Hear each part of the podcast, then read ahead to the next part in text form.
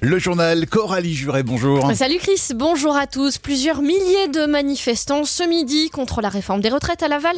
Le centre de formation du Stade Lavallois sera payant. Et puis un Mayennais en cours la perpétuité aux assises aujourd'hui. Et donc plusieurs milliers de, de manifestants hein, à Laval pour le début de la grève reconductible contre la réforme des retraites. Ils sont emmenés par une intersyndicale CFDT, CGT, FO, CFTC, CFE, CGC, UNSA, FSU et Solidaire et se sont retrouvés au rond-point de Lactalis sur la Rocade à 11h. La D900 est d'ailleurs fermée ce midi jusqu'à dispersion du cortège. La circulation perturbée aussi par un barrage filtrant sur l'autoroute à 11 à hauteur de Louvernay.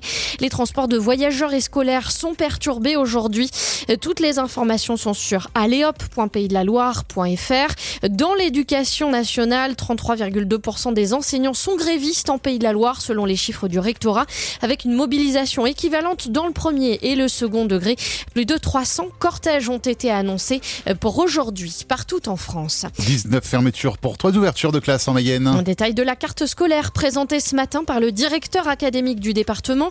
Le chemin vert a changé. Bono Campo à Bonchamp, Jules Ferry à Mayenne ou encore Louvernay vont perdre une classe, ainsi que l'élémentaire de Badinter pour dédoubler une classe de CP à Laval. Le RPI Jublin, Ambert, Germaine Tillion à Laval et l'élémentaire du Lac à Saint-Berthevin auront eux une classe supplémentaire. Verdict aujourd'hui pour le Mayennais accusé d'avoir euh, tué un agent immobilier. L'homme âgé de 31 ans avait porté quatre coups de couteau à ce professionnel de 64 ans venu réclamer 850 euros de loyer impayé a changé en janvier 2021. Le locataire en cours 30 ans de réclusion. Le jury se tiendra en fin de journée pour délibérer après cette deuxième journée de procès. Un centre de formation payant au Stade Lavallois. Annonce du président de l'équipe de football hier au 1er juillet. Les U17 et U19 vont réintégrer les chambres fraîchement rénovées du bâtiment qui avait fermé après la perte du statut professionnel. La saison prochaine devrait être une sorte de test en attendant l'agrément de la Fédération française de football pour ce nouveau centre de formation. Explication de Laurent Léry. Je souhaiterais ouvrir ce centre de formation 30 joueurs maximum sur deux catégories, 17-19, et aussi clairement euh, prendre en charge bien sûr toute la formation avec euh, des intendants, avec euh, des surveillants qui accompagnent les jeunes. Hein, mais dans cette formation et dans le coût hein, de la formation, je demanderai une participation symbolique des parents, de l'environnement du jeune, hein, pour que tout le monde s'engage dans la qualité, dans l'accompagnement global. Et pour moi, ça, c'est un coût.